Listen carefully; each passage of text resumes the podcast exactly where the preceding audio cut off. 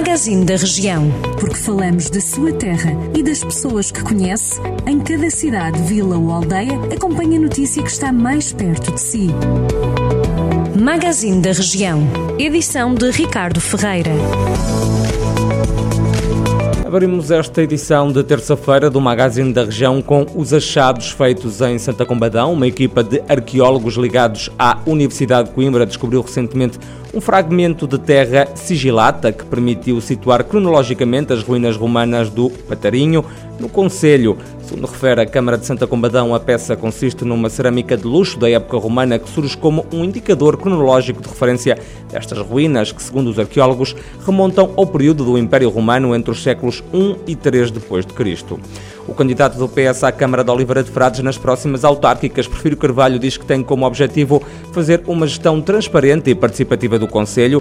O socialista é já repetente na candidatura à presidência do município, tendo já por duas vezes concorrido ao cargo. Em 2009 e 2013 ficou como vereador da oposição. Agora o desejo é ganhar a Câmara. Prefiro Carvalho acredita que a terceira é de vez.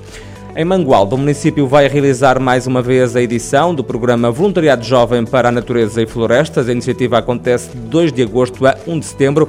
As inscrições já estão abertas, podem ser feitas até 31 de julho.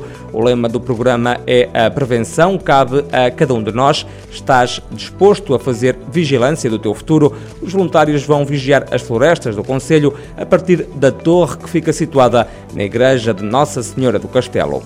O agrupamento de escolas e a Câmara de São João da Pesqueira foram distinguidos com uma menção honrosa no concurso O Mar Começa Aqui, que foi dinamizado pelo projeto Ecoescolas. O concurso foi organizado pela Associação Bandeira Azul da Europa, que distinguiu seis ações em todo o país, com os principais prémios e atribuiu sete menções honrosas, tendo em conta a participação, o envolvimento e o empenho dos municípios na comunicação, também na disseminação de cada projeto. E a Câmara da Guiar da Beira vai promover caminhadas, diz o município que esta é uma das atividades desportivas que possui maiores qualidades, ajuda a perder peso, melhorar a condição física, fortalece os músculos, também ajuda a reduzir a pressão sanguínea e a trabalhar a função cardiovascular, sendo aconselhada a pessoas de todas as idades.